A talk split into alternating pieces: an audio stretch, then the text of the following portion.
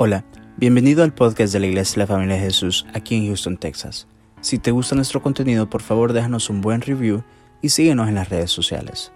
Nuestra visión como iglesia son las familias. Esperamos que este episodio sea de mucha bendición para tu vida. Somos tu familia. Ella no está aquí en el país, está en El Salvador, tuvo que regresar por problemas médicos, eh, pero gracias a Dios teníamos lo peor, pero no, gracias a Dios. Dios ha sido bueno y no es grave. Va a seguir un tratamiento, creo que va a estar unas dos semanas allá y luego regresa, pero ella los extraña mucho y me dice, saludámelos por favor a todos. También a la silla, me dijo. Así que, bueno, gloria a Dios, aleluya. Gloria al Señor.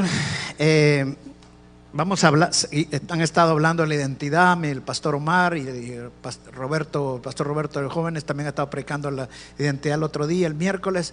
Aquí vamos a seguir con el mismo tema esta mañana. Le he puesto el nombre prototipo. Vamos a pararnos y vamos a orar. Vamos a leer la palabra de un solo. Vamos a leer Marcos capítulo 5. Marcos capítulo, capítulo 5. ¿Está conmigo? Ok, Marcos 5.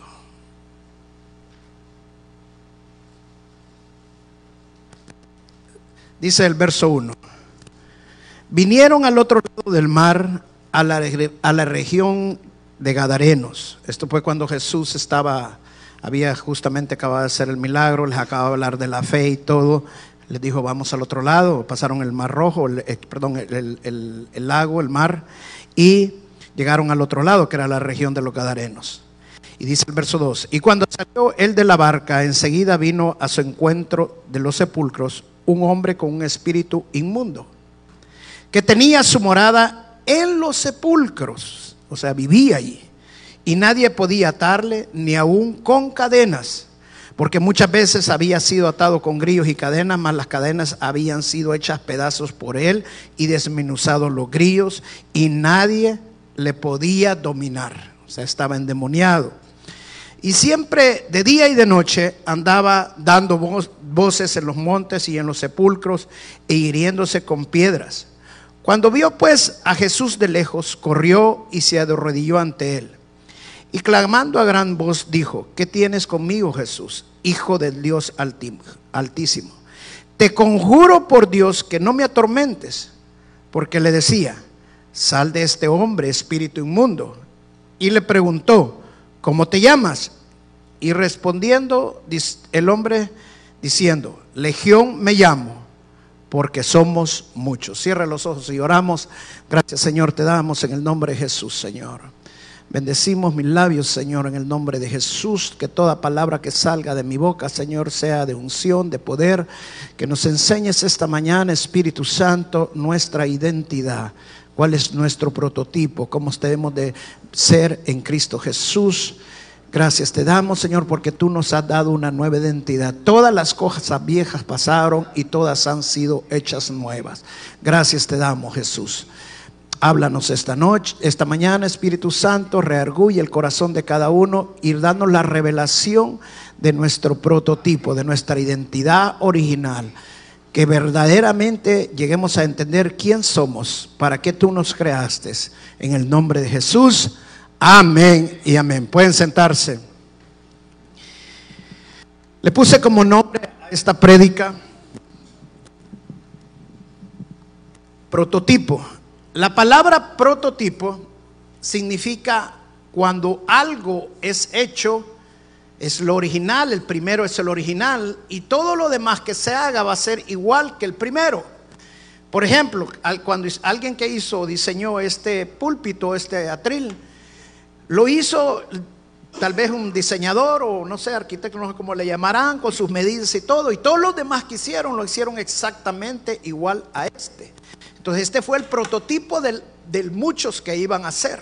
O cuando esta iPad la hacen, la iPad 1, iPad 2, iPad 3, cuando le cambian los nombres significa que ya cambió el prototipo. O sea, ya están haciendo otro prototipo. Si usted tiene la iPad 1, que es de las más viejitas, le recomiendo que la vaya cambiando. Entonces, ya está desechada, pero significa que esa es el prototipo de la iPad 1. La iPad 2 es otro tipo y todas las que hicieron con iPad 2 son exactamente a la original. Pero cuando vamos a hablar del prototipo espiritualmente hablando, estamos hablando de la creación de Dios. Todos nosotros somos la creación de Dios. O sea, el prototipo original que Dios creó en nosotros es realmente quien somos nosotros. Pero ¿qué pasa con el tiempo? No estamos viendo el prototipo original de Dios. Porque no se ve muchas veces en las iglesias, no se ve verdaderamente quién verdaderamente somos. La, la, palabra que, o la pregunta que Jesucristo hace a este hombre endemoniado, el Gadareno, es una pregunta que nos deberíamos de hacer todos nosotros. ¿Cuál es tu nombre? En otras palabras, ¿quién sos? Este hombre le da una respuesta impresionante al Señor Jesús. Somos legión, porque somos muchos. O sea, en otras palabras, este hombre era el producto de muchos. O sea, muchos demonios habían en este hombre. Y eso es lo que estamos viviendo actualmente en este mundo. Estamos en tiempos muy, pero muy peligrosos, en donde nuestra identidad puede ser transformada así. ¿Por qué? Porque no estamos, estamos viendo tiempos como no las habíamos visto antes. El Internet y globalmente nos podemos conectar muy fácilmente ahora. Los niños ahora pueden accesar al Internet desde pequeños y hay espíritus que se mueven en internet que pueden transformar la identidad de tus hijos. Ahora, ¿desde cuándo el ser humano empieza a buscar su identidad? Desde niños. Yo tengo nietos y Caleb, cuando tenía entre uno a tres años, él era policía. Y se vestía todo el tiempo de policía. Y cuidadito le dijera a Caleb, lloraba. Él era policía. Ya de tres a, más después, por Flash, o ya no sé qué es. El otro, el Eli, es el Capitán América. Entonces nosotros desde pequeños buscamos una identidad. Y quien nos da la identidad a nosotros son nuestros padres. Dios pone a los padres para que crear la imagen de Dios en nuestros hijos y somos nosotros los que debemos de transferir esa imagen a nuestros hijos. En el caso de mi nieto yo tengo paz porque tienen buenos padres y padres que buscan de Dios. Pero eso no nos garantiza 100% que la identidad de nuestros hijos no pueda ser transformada. ¿Por qué? Porque ahora los padres acostumbran a dejar a sus hijos con su iPad. Kelo, Kelo, Eli, y ahora Liz nos lo dan para que lo llevemos los domingos. Y le podemos dejar la ropa y todo, pero menos el iPad. Y Elis ya está igualita. Entonces, es, este saber tomar el tiempo con nuestros hijos también, porque a través de estos instrumentos, a través de estas cosas, hay influencias que pueden transformar la identidad de nuestros hijos quien verdaderamente nosotros somos. Amén. No estoy diciendo que estas cosas son malas, que no las use sus hijos, sino que debemos de saberlas nosotros cuidar, que también nosotros las debemos de saber supervisar también y supervisarnos a nosotros mismos. Porque es increíble, hermano, pero la gente ahora estudia más el Facebook que la Biblia. No, no agache la cabeza. ¿Por qué? Porque estamos más metidos en los medios que en la palabra de Dios. Y no solamente los niños pueden ser transformadas, también nuestra identidad puede ser transformada. O sea, cuando hay un prototipo, el, el origen, el, lo que se creó primeramente, se transforma porque algo lo dañó o algo lo modificó. Cuando Dios nos crea, Dios nos crea perfectos. Nadie puede decir que Dios te creó homosexual. De acuerdo a la Biblia dice que no. Mire el que dice Eclesiastés capítulo 7, verso 29. Eclesiastés 7, 29 dice, he aquí, solamente esto he hallado, que Dios hizo al hombre recto. Dice otra versión que Dios hizo al hombre perfecto. Pero ellos buscaron muchas, muchas que perversiones. No dice que buscaron una perversión, dice que buscaron muchas perversiones. O sea, nosotros venimos a ser el resultado de muchos, de muchos que nos influencian, de muchos que determinan nuestra identidad en nuestras vidas. Cuando hablamos del hombre gadareno, me impresiona lo que el hombre gadareno hizo. Dice que cuando Jesús vino a donde estaba él, a la región donde él vivía, donde él permanecía, él permanecía entre los sepulcros. Dice que el gadareno fue él quien fue a buscar al Señor Jesús y se arrodilló al Señor Jesús. En otras palabras, estaba adorando a Jesús. Hermano, el hecho que vengas a la iglesia y que te arrodilles para adorar a Dios o que cantes o que digas que vas a la iglesia no significa que no tienes la identidad equivocada. Este hombre, si estaba buscando a Jesús, es porque quería cambiar. Es porque no quería seguir siguiendo haciendo lo que estaba haciendo. Porque nosotros, nuestra identidad no es lo que hacemos, sino que lo que hacemos, lo hacemos por quien somos. ¿Me está entendiendo? O sea, cuando, por ejemplo, yo soy pastor, yo soy pastor por quien soy, soy un hijo de Dios. Entonces, cuando hacemos algo, y no es lo que Dios quiere, es porque nuestra identidad ha sido modificada, nuestra identidad ha sido cambiada. O sea, si el diablo quiere que tengas una conducta pervertida y una conducta inicua, para hacer lo que él quiere que hagas, la estrategia de él es cambiar tu identidad. Cambiando tu identidad, cambiando quién sos, entonces te va a hacer hacer lo que él quiere que hagas. Por eso es que vemos muchas personas que dicen ahora que se portan pervertidas. Si así nací yo. Así me creó Dios. Y la palabra de Dios no dice eso.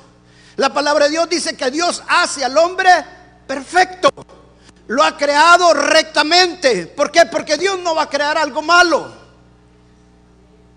Pero nosotros nos pervertimos porque dejamos que muchas influencias transformen nuestra identidad. Somos el, producto de muchas transformaciones. Y muchas veces estas transformaciones vienen producto de nuestros miedos. Satanás ocupa los miedos para cambiar nuestra identidad, para cambiar quién realmente somos nosotros. Y esto lo encontramos claramente en la Biblia, en un ejemplo claro. Y vamos a la Biblia con la vida de, de Jacob. El Jacob y Esaú eran hermanos gemelos, hijos de Isaac y de Rebeca. Abraham era el primer patriarca, Isaac el segundo y Jacob el tercero. Cuando estaba Rebeca embarazada de estos gemelos, ellos se peleaban entre sí y se daban pero unos rounds impresionantes. Que Rebeca sufría tanto y miren lo que Rebeca hizo, fue a consultar a Dios. Que qué pasaba con sus hijos, qué podía hacer. Esta semana leí a una mujer que mató a su hijo, estando embarazada. Porque dice que su hijo sufría tanto dentro de su vientre porque se movía tanto.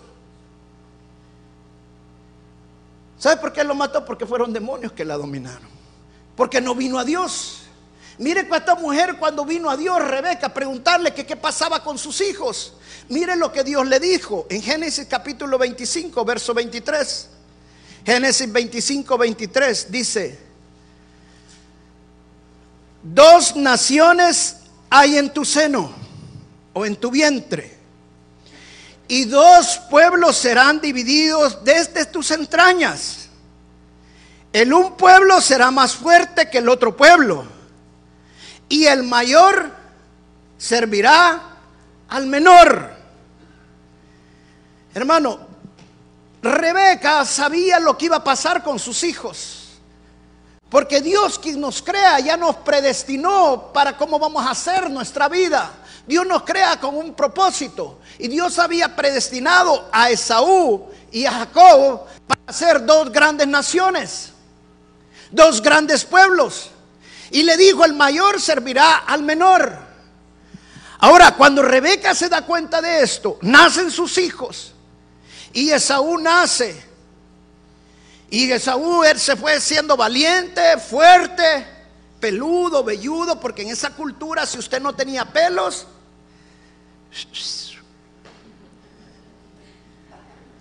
imagine cómo iba a ser yo, yo no me salía barba. Yo pasaba de jovencito resurando, porque decían que cuando más resurara, más barba mía, que me iba a quedar sin piel, de tanto resurarme no me salía barba. Pues así era, Jacob no tenía nada. Pero Esaú era bien peludo. Entonces Rebeca, al ver que Jacob era débil, que Jacob no tenía la fuerza de Esaú, que Jacob no era valiente como Esaú, ella pensaba, ¿cómo es que el mayor va a servir al más débil? ¿Cómo es que el más fuerte va a servir a este si este no, no, no? Entonces ella quiso manipular las cosas. Manipular las cosas cambió la identidad de Jacob y cambió la identidad de su hijo, de su otro hijo, Esaú. Y mire cómo lo hizo. Sigamos ahí mismo. Vamos al capítulo 27 en Génesis. Miren lo que Rebeca hizo.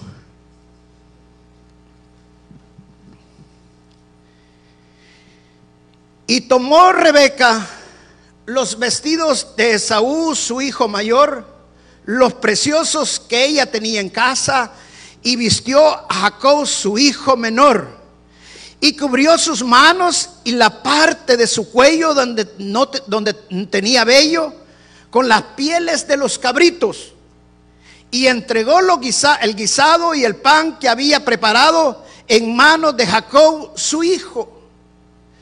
Ahora, le voy a hacer una pregunta. ¿Cuántos años cree que tenía Jacob cuando su madre le vistió de cabrito? Caleb, mis nietos, de uno a tres años lo podía poner el traje policía, hoy ya no se deja. Imagino que yo le agarré 20 años poniéndole el traje policía o el de Flash. ¿Sabes cuántos años tenía Jacob? 77 años. 77 años cuando su mamá lo vistió de cabrito.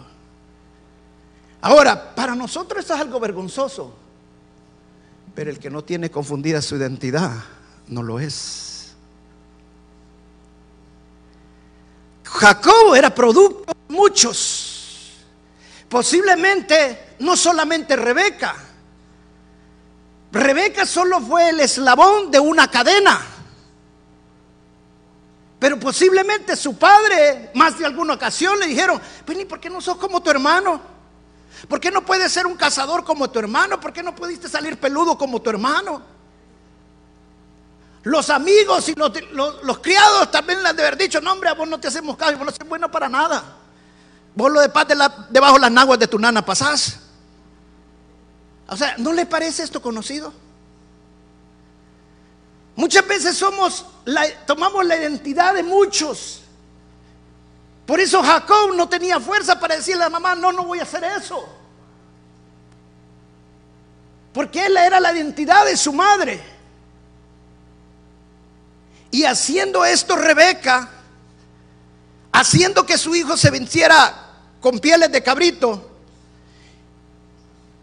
y con las mejores ropas, le hizo una sopa para que lo llevara, le robó la bendición a Esaú. En otras palabras, pretendió ser quien no era.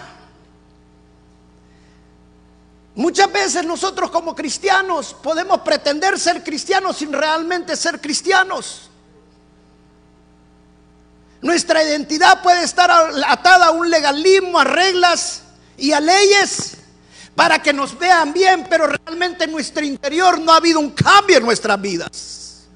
El hombre exterior, el hombre viejo, no se ha ido, no se ha sacado de nuestras vidas. Solamente damos una apariencia de identidad, parecer ser cristianos sin ser cristianos. Ahora te voy a decir una gran verdad. Dios no bendice al que parece ser, sino al prototipo original que Él creó. Amén. Esaú, cuando llegó y vio que su hermano le había robado la bendición, miren lo que pasó con Esaú. No solamente se enojó, hermano, su madre lo transformó en un asesino. Él dijo, cuando vea a mi hermano lo voy a matar. Jacob cuando se dio cuenta que su hermano le iba a matar, su madre lo transformó en un cobarde. Salió huyendo. La madre cambió la identidad de los dos. Y estoy seguro que no solamente fue la madre, sino que fueron muchos. Porque terminamos siendo el resultado de muchos. Y Jacob se fue por 21 años. el nombre Jacob significa suplantador, engañador, estafador. No hay nadie más descalificado para ser un patriarca que Jacob. ¿Sabe por qué yo me identifico con Jacob? Porque si Jacob lo calificó Dios para ser el patriarca, gloria al Señor. Amén. Dios no te califica por tus debilidades, sino por quien eres. Amén. Jacob se fue por 21 años. ¿Y sabe quién fue a servir por 21 años? A otro estafador, engañador y tramposo, Labán. Él quería a Raquel de las hijas de Labán, pero lo engañó, lo emborrachó, dio a la mayor en lugar de Raquel. Entonces tuvo que trabajarle siete años más gratis. Había topado.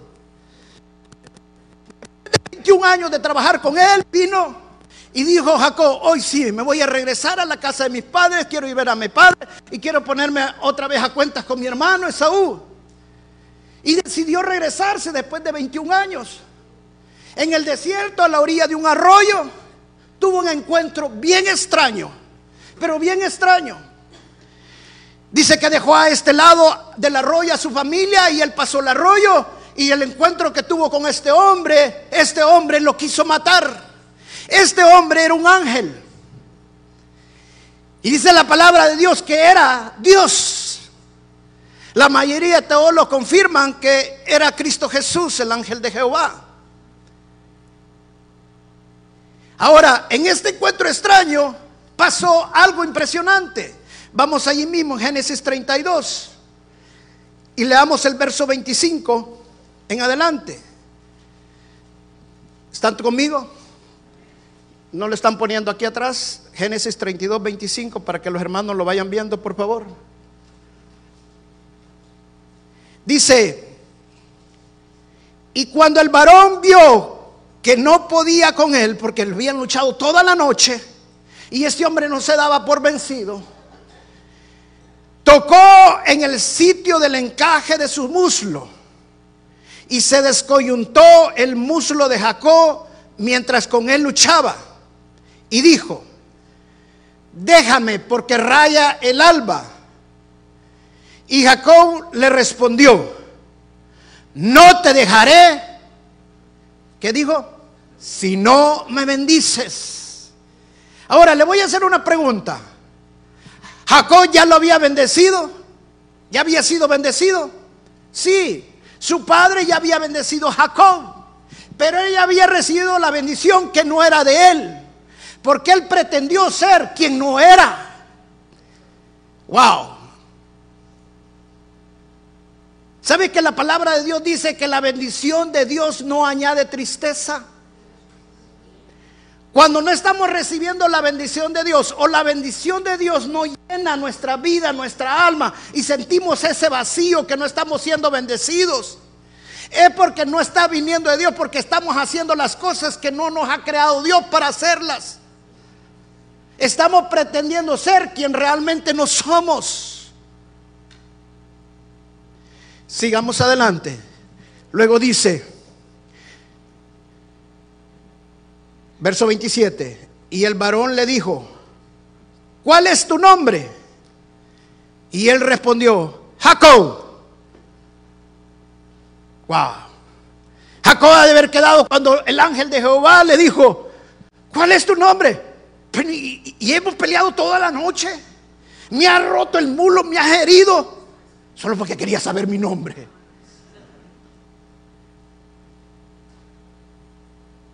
¿Sabe qué? Dios le preguntó al nombre a Jacob no porque no supiera cuál era su nombre. Yo, ¿sabe cómo le pongo a este pasaje? Encontrarse con uno mismo. Sino que Dios quería que él supiera que él no era quien decía que era. Que él estaba haciendo no lo que él había sido creado. En otras palabras, él estaba pretendiendo ser quien no era realmente. Era el producto de muchos. Su identidad era el producto de muchos. Y dice el siguiente verso, verso 28. Y el varón le dijo, no se dirá más tu nombre, Jacob, sino Israel, porque has luchado con Dios y con los hombres y has vencido. ¿Cuántos no le crearon la identidad a Jacob de haberle dicho, tu hermano te va a matar y vos sabes que tu hermano es más fuerte que vos y te va a hacer papilla en un dos por tres?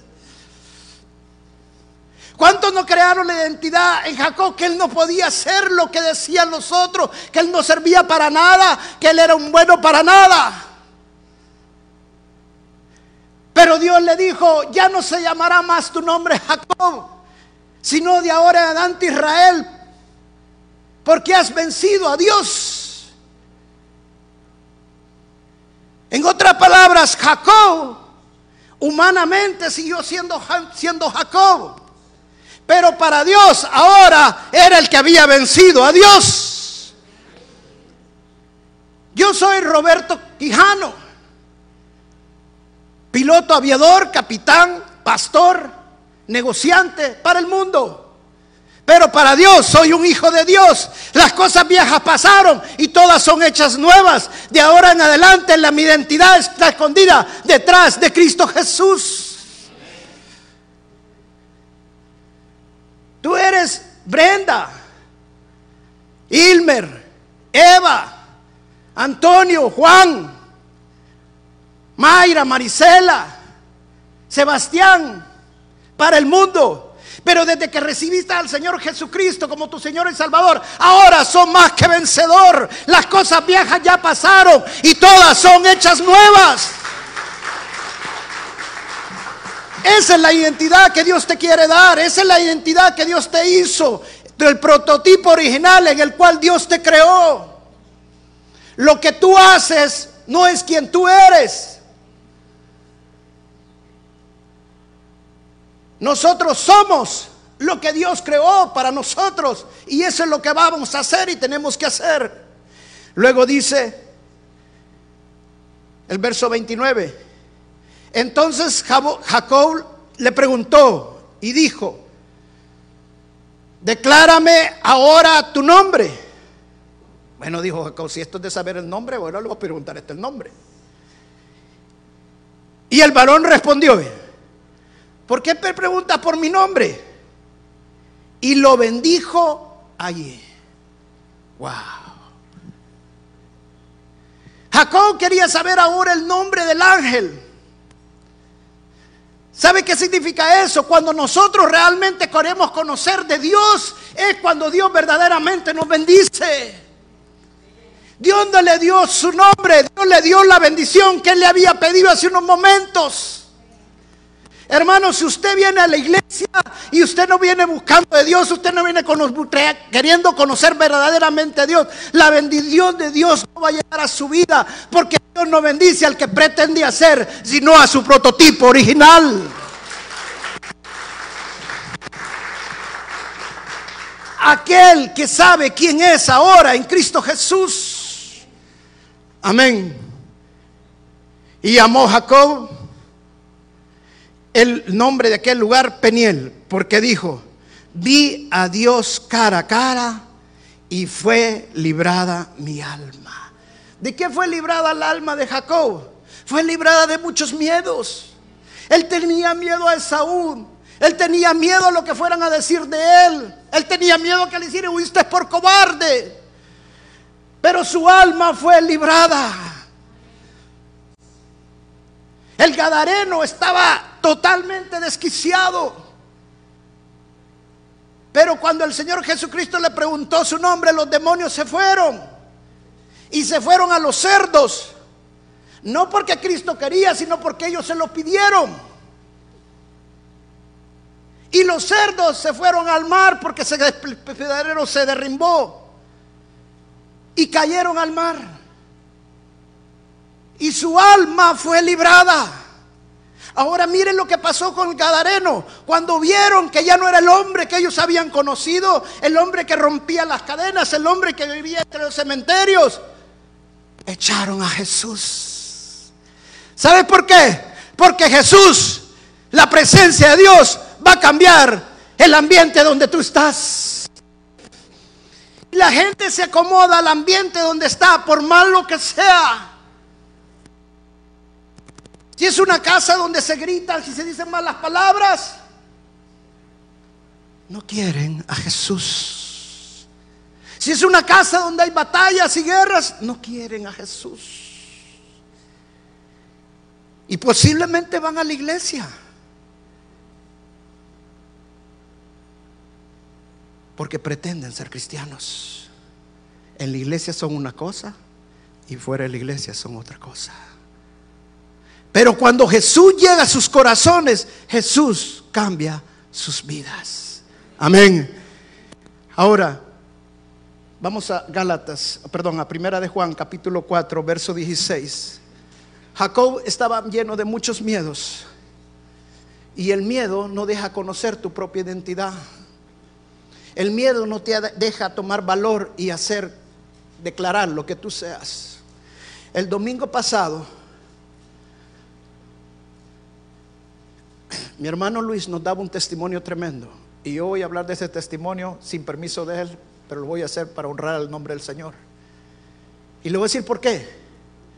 Porque cuando nosotros nos paramos sabiendo que la presencia de Dios está con nosotros y sabiendo y conociendo las verdades de Dios y viviendo las verdades de Dios, nosotros no tenemos miedo a lo que el mundo pueda decir de nosotros o lo que el mundo pueda hacernos, porque sabemos quién somos, conocemos ahora nuestra propia identidad. El hermano Luis me confesaba y me decía, pastor, estaba en un momento que lo querían sacar de la compañía, se quería quedar. Un momento difícil en su vida también, de una decisión grande que tenía que tomar y yo le dije, no hagas eso. Tú eres un hijo de Dios. Ve, repórtate y trabaja para el Señor. Y Dios va a honrar tu nombre. Dios te va a dar la honra a ti porque tú has honrado a Él. Él llegó, se llegó al trabajo, hizo todo lo que tenía que hacer y el domingo pasado nos daban testimonio. Eso fue quizás dos semanas que habían transcurrido, creo yo. Lo estaban ascendiendo a un mejor puesto. Y es nuevito en la compañía. Ahora, ¿cómo se pudo parar con tal autoridad? Porque todo lo que querían es que trabajaban los domingos. Muchas gracias, hermano. Ya lo necesitaba.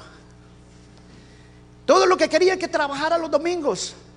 Pero sabe cuando no conocemos nuestra propia identidad, nos llenamos de miedos. Pero es que si no trabajo el domingo, ¿cómo voy a hacer? Me van a echar el trabajo, ¿cómo voy a sostener a mi hermano? Tú eres un hijo de Dios y el amor de Dios echa fuera todo temor. Mire lo que dice Primera de Juan, capítulo 4, verso 16. Y nosotros hemos conocido y creído en el amor que Dios tiene para con nosotros. Dios es amor. Y el que permanece en amor, permanece en Dios. Y Dios en él. En el amor no hay temor, sino que el perfecto amor echa fuera todo temor. ¿Sabe que hoy estamos viviendo épocas donde la gente anda buscando la presencia de Dios? Pastor, voy a ir porque viene la pastora. Es una presencia hermosa de Dios. Te voy a decir una cosa. La presencia de Dios cuando se derrama te toca, pero te tocas tus sentimientos cuando el amor de Dios no está contigo.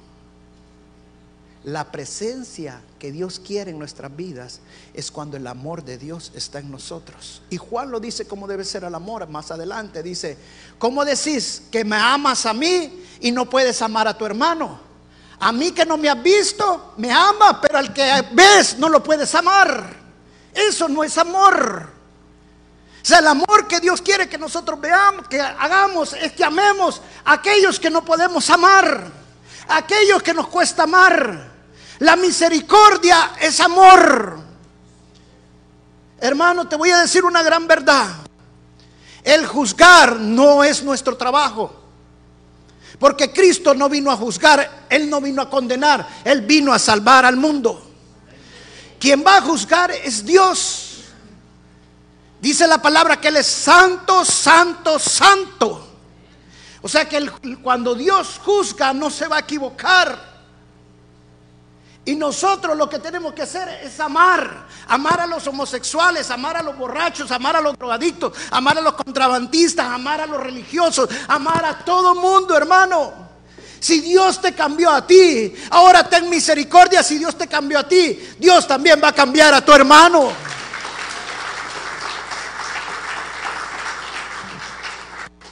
Moisés que tenía una identidad por 40 años como príncipe. Después Dios lo mandó al desierto y por 40 años pastoreó ovejas. Se quitó el traje de príncipe y se puso el traje de pastor de ovejas, no de cabritos. Y a los 40 años Dios se le apareció una zarza ardiendo en un arbusto. Y estando en ese arbusto, le dijo, ahora vas a libertar a mi pueblo. Ahora se tenía que quitar el traje de pastor y se tenía que poner el traje de libertador. Cristo dijo que Él ya nos libró del hombre viejo y que nos pongamos el hombre nuevo, que nos revistamos del hombre nuevo. Hermanos, si tú quieres ser como Cristo, ¿por qué no haces lo que Cristo hizo? La palabra de Dios dice que Cristo murió por cada uno de nosotros. Él fue crucificado en la cruz del Calvario y que resucitó al tercer día. Entonces, ¿por qué no mueres a la carne? ¿Por qué no crucificas la carne y matas al hombre viejo? Y resucitas a un nuevo hombre, al verdadero hombre que Dios creó desde el principio, que Dios lo creó al principio. El prototipo original. Pero necesitamos que la presencia de Dios esté continuamente con nosotros. Y la única manera que vamos a conocer nuestra identidad es si la presencia de Dios está con nosotros. ¿Cómo se van a convertir los homosexuales si nosotros los criticamos y los juzgamos? ¿Cómo se van a convertir los drogadictos si nosotros en lugar de amarlos los criticamos y les decimos son un bueno para nada? ¿Cómo se van a convertir las prostitutas si solamente entran a la iglesia empezamos a decirle, mírese cómo viene vestida? Y usted cree que ella se convirtió, déjela hermana. Ámela. Órele al Señor. Y Dios va a transformar la vida de esa persona. Amén. Y hay otra gran verdad, hay muchas, pero por razones de tiempo les voy a dar una más. Tenemos que aceptar que ahora somos hijos de Dios. Mire lo que dice la palabra en Gálatas capítulo 3, verso 26.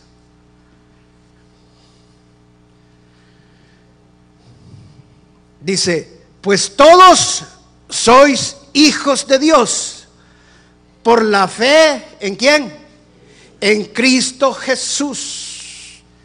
La palabra de Dios dice que de dos pueblos hizo uno.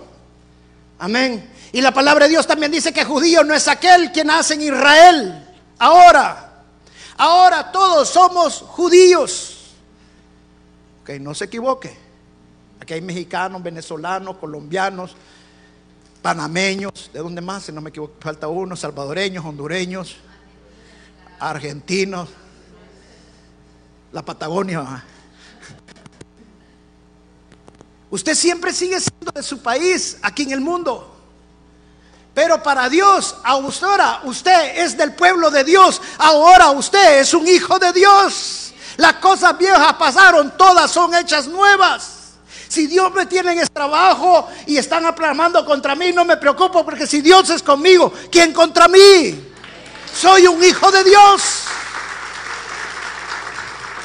Nuestra identidad cuando la conocemos y la aceptamos, no actuamos con miedo, sino que actuamos de acuerdo a la palabra de Dios.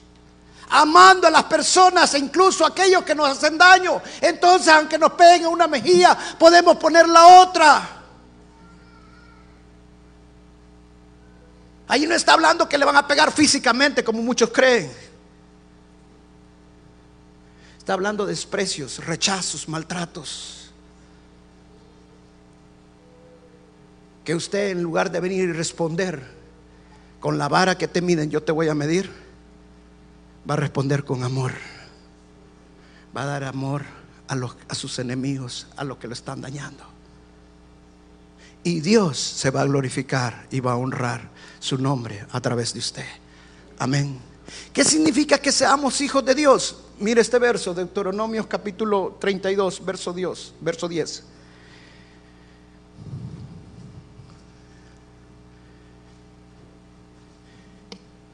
Dice, la halló en tierra de desierto y en yermo de horrible soledad. Lo trajo alrededor, lo instruyó, lo guardó. ¿Como a quién? Como a la niña de sus ojos. Hermano, nosotros somos la niña de sus ojos. Mire, yo soy especialista para cuidar mis ojos. Uso doble lente. ¿No me han visto a mí? Me pongo los dos uso porque cuido mis ojos. ¿Sabe para qué son los lentes de sol? Para proteger los ojos del sol. Cuidadito le va a caer una basura, inmediatamente usted lo cierra. ¿Por qué? Porque usted cuida la niña de sus ojos. Así Dios nos cuida a cada uno de nosotros, a los que somos sus hijos. Y dice la palabra, a los que hemos creído y a los que conocemos las verdades de Dios. Por eso leímos el pasaje de Gálatas donde dice, a los que conocemos y creemos del amor de Dios en nosotros. O sea, no, no solamente tenemos que conocer las verdades de Dios, tenemos que vivir las verdades de Dios. Y ahora somos un hijo de Dios viviente. Las cosas viejas pasaron, todas son hechas nuevas. Ahora tenemos una nueva identidad. Ahora soy más que vencedor. Ahora mis debilidades son fuertes en Cristo Jesús. Ahora soy no lo que el mundo dice que yo sea, no lo que muchos dicen que yo sea. Ahora soy lo que la palabra de Dios dice que yo soy. Porque mi identidad está escondida en Cristo Jesús. Amén.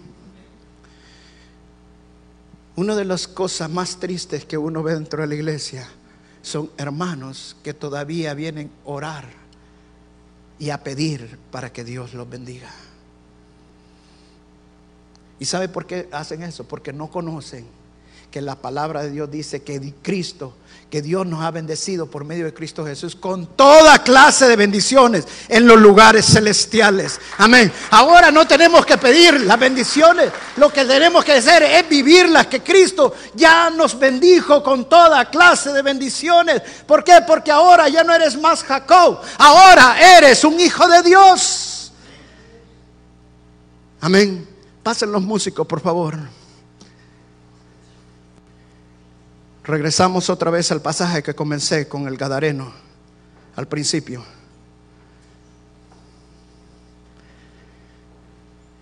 Cuando este hombre llegó donde Jesús, en el verso 6, dice, cuando vio pues a Jesús de lejos, corrió